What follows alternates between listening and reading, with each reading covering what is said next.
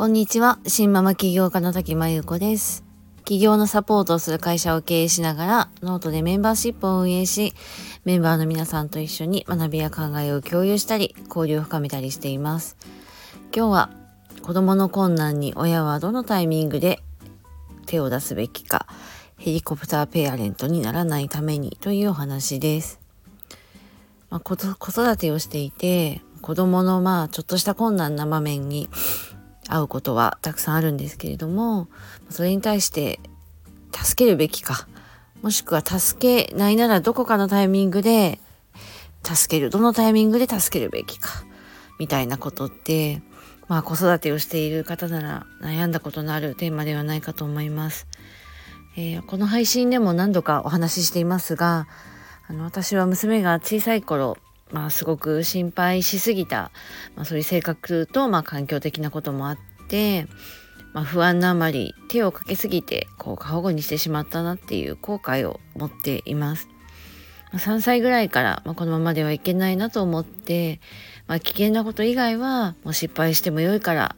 少しずつ経験させることあとまあすぐに泣いたりする弱い子にしないことというふうに思って、まあ、少しずつ手を離して、まあ、時には厳しく叱ったりもしてきました。とはいえこう3歳まですごく甘やかしてしまったので、まあ、すぐに何かが変わるわけではないんですよね。で子育てに正解はないので、まあ、過去にしてしまったことを取り戻せるわけでもなく、まあ、今できることを日々一生懸命やっていくしかないんですが、まあ、少しでもこう子供が自分の力で考えたり、まあ、課題とか問題を自分で解決できるようになってほしいなと、まあ、手を出したい気持ちをねこうぐっとこう耐えて最近は来ています。でもあの例えばなんですけど、まあ、自分の子供が学校とか学童で例えば意地悪されてました怪我しましたで泣いてましたみたいに言われた時にちょっと心が、まあ、ざわざわするなっていうのがあって例えばまあそういう時にどう考えるかなんですけどまあ彼はからかわれたぐらいだから別に大丈夫でしょうっていうふうにま考えるのかもしかしていじめられてるんじゃないだろうかと考えていじめられてるならどうしようって思ったりとか、まあ、結構その考え方って人それぞれなのかなって思ったりしています。まあ、正確なことは、まあ、例えばま先生とか、まあ、子供に聞いてみないと分かりませんし、まあ、大事なことは普段から子供とコミュニケーションを密にとって、まあ、もしくはこう子供の様子をしっかり観察して、まあ、いろんな変化に気づいてあげられるようにとは思っているんですけど、まどこまでが子供自身で解決すべきところで、どこからが、ま、親をが手を出した方がいいところなのかっていうのは結構いつも悩んでいます。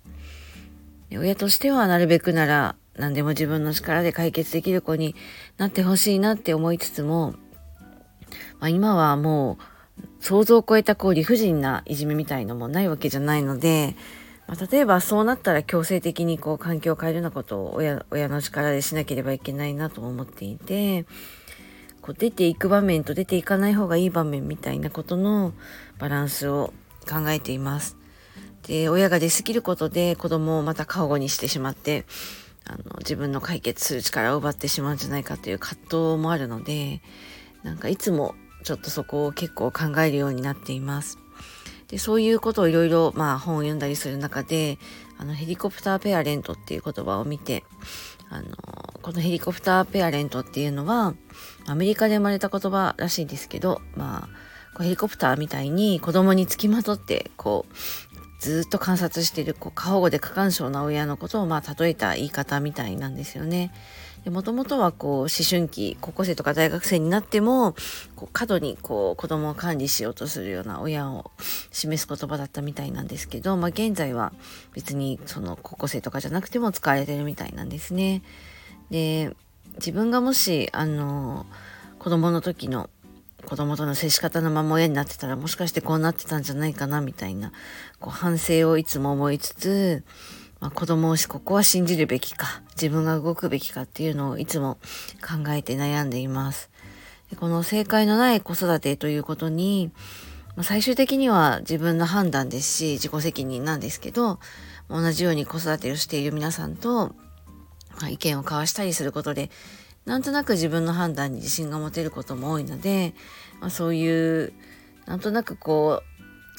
気持ちを描いたりご相談ができる仲間っていうのもたくさんじゃなくていいのであのいると違うんだなっていうこともすごく感じています。ということで今日は子供の困難に親はどのタイミングで手を出すべきかヘリコプターペアレントにならないためにというお話でした。この内容はちょっと考察を深めて、えー、ノートの方でも書いていますので、よかったらそちらも読んでください。それではこの辺りで失礼します。滝真由子でした。今日も聞いてくださりありがとうございました。